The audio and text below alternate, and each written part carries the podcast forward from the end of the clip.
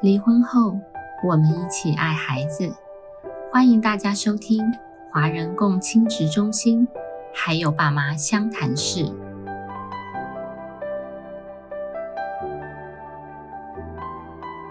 大家好，我是今天的主持人凯丽。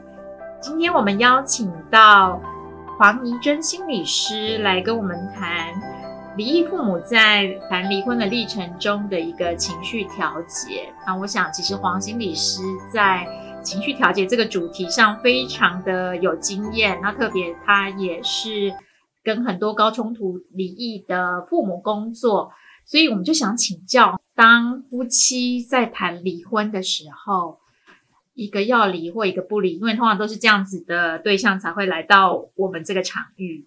那各自可能会有什么样的情绪啊？我觉得这个情绪是蛮复杂跟多元的。那我会在讲座的时候会先提到，就是说你怎么去看待离婚这件事情？好，你怎么去想离婚这件事情，也会引发你对于呃离婚这件事情的情绪反应啊。有的人会觉得说，呃，离婚是一件很失败的事情，那可能就会有愧疚感。哦，那有的离婚的时候会觉得是呃对方外遇，好，然后他可能会觉得呃被对方背叛，那他就会有可能不信任感，然后甚至可能会觉得很受伤，哈。那有的人会觉得说，哎，明明两个人呃婚呃结婚的时候是相爱的，怎么会走到离婚这里？然后可能会觉得后悔、遗憾，所以其实呃情绪是蛮多层次跟复杂的。所以还是要回到说，你怎么去看待离婚这件事情？好像怎么看待，就是那个那个想法，还有你对于你的婚姻这个历程走到这里，那所以可能会引发很多的多元的情绪。当听听起来，嗯，也许因为关系的一个结束，也会跟也许童年经验里面跟父母的关系。也会影响到，其实我们的亲密关系里面，在面对离合可能会产生的一个情绪。所以，当处理这个离婚又进到了司法场域，因为司法场域，当有一方提起离婚的时候，我们会认为说这个力道是比较强的。嗯，那所以我想，其实呃，提起离婚的我们呃是申请人嘛，那另外一个是被动的位置相对人。那在这样不同的位置里面，你的工作经验里面发现他们的情绪有什么？我觉得在社区场域跟司法场域谈谈那个离合决定的时候是不一样的情绪。那只要进入到司法这个场域的时候，常常两位不管是申请或是相对人，都是会呈现备战的状态哦，就准备对准备要去呃攻击。好，然后上战场，是那当然都希望是赢嘛，好，就是呃不要，但没没有人想上战场是受伤失败的嘛，所以就可能会是有攻击的状态。那有时候那个攻击是呃可能莫须有的，可呃可能呃看到状子的时候，发现对方或者是他陈述的时候，把对把对方讲的呃现实不符合，那听的人可能会觉得说，哎，我怎么在心目中是你这样子的想象？好，那可能会觉得很受伤。那受伤的时候，可能也会变成呃防卫起来，又攻击对方。哦，所以其实，在司法里面，呃，如果两位是呃抱着要上战场的心情，是没有办法心平气和的去讨论离合决定的话，有可能两个人都会很受伤。嗯啊，是，所以听起来两个相互攻击，然后又可能是相互又都在受伤的这个位置。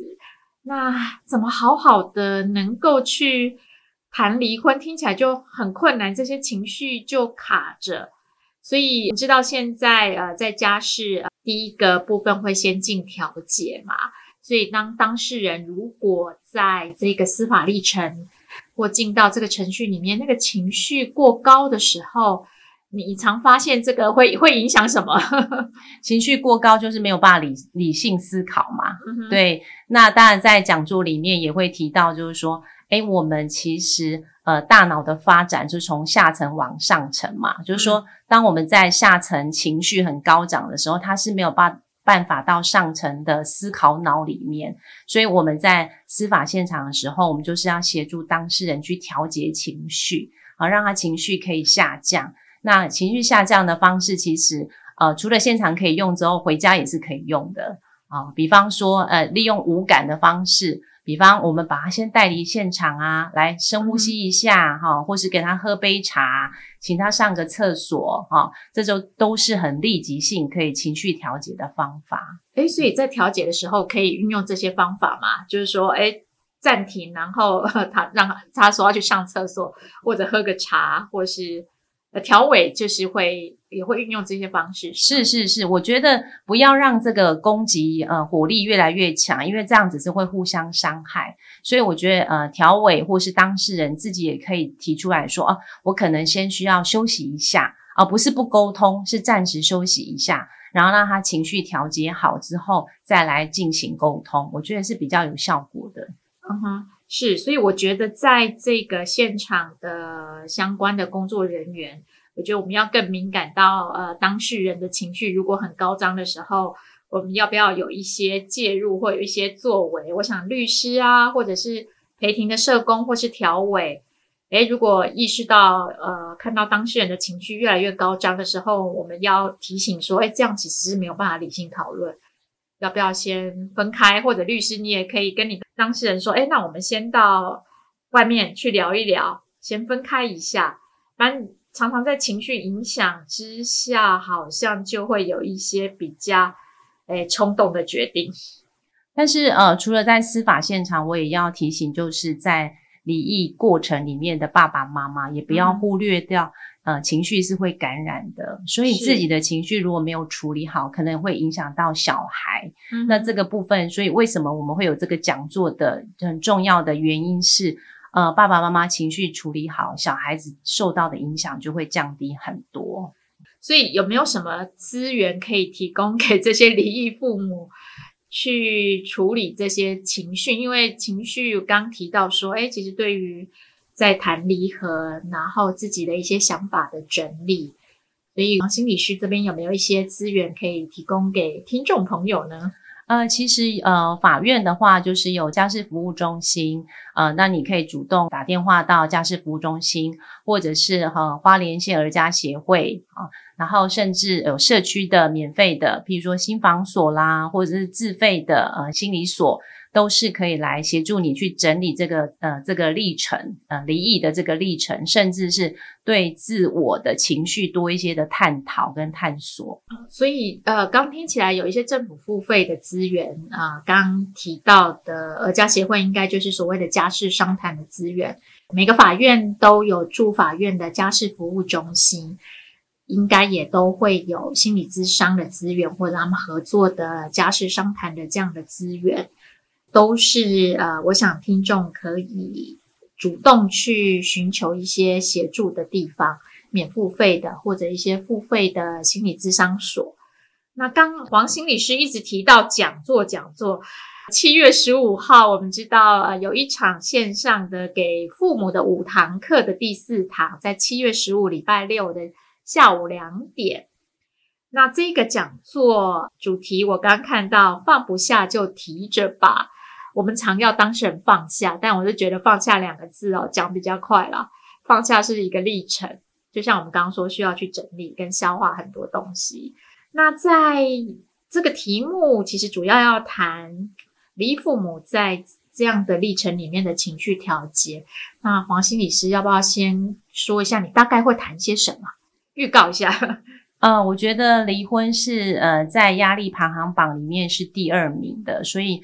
呃，如果正在经历这个离合决定的呃当事人，都是很不容易的事情。所以我在这个讲座里面大概会谈到，就是有刚刚才有提到，就是说怎么去看待离婚这件事情。呃，因为想法会影响心情，会影响情绪，然后进而会影响行为，所以会先去厘清你怎么去看待离婚呃这件事情。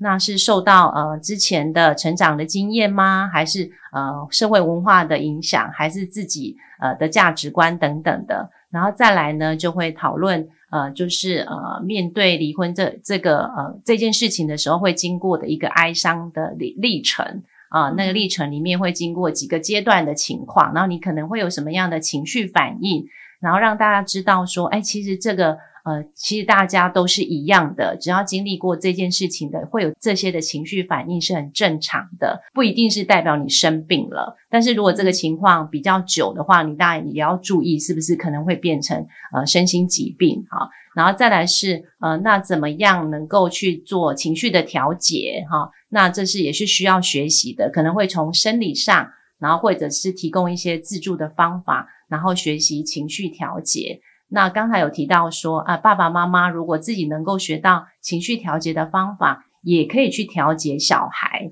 因为很多爸爸妈妈都会说啊，不离婚的原因就是为了小孩哈，因为不想让小孩经历这个呃面对离婚这件事情，可能会影响到小孩。那如果父母亲可以学习怎么去呃调节离婚这件事情对自己的影响，我相信你也可以帮助小孩去调节。呃，面对这件事情对他的影响，所以调节呢，就是自己调节之外，还可以协助别人调节。那这个大概就是讲座的一些重点，这样子听起来非常的丰富。就是会先谈一下想法啊、历程啊，然后知道就是自己的一些反应是很合理的。那接下来也会提供一些可能，我想是给参与者一些简单自助的方式。你在呃，家里或者是你平时就可以自己练习。我想，不管经历什么，情绪调节都是一个很重要的，我们的一个自我照顾的一个方式。然后我知道说这个讲座它啊有线上跟线下实体的课程会是在尔家协会，所以也欢迎花莲的朋友可以到尔家协会来参与。然后呃，课程结束可以。也许可以有小小的提问，跟讲师直接互动这样。然后我知道说来参加现场的还有很丰富的一个耳家协会制作的宣导品，寓所的果冻袋。然后资料夹，还有共亲子的筷子一组，哇，非常丰盛。而且尔家协会设计的东西一向都是非常的有特色跟吸引人，所以我们也欢迎，如果在花莲的朋友，你就直接来参加实体的课程吧。那这也开放给全省的所有的父母都可以来参与。那我们今天就谢谢黄心理师先来跟我们简单分享一下这个讲座大概会分享的部分。好，谢谢。谢谢，期待大家七月十五号见。每周五晚上五点半上线更新，由花莲儿家协会制作播出。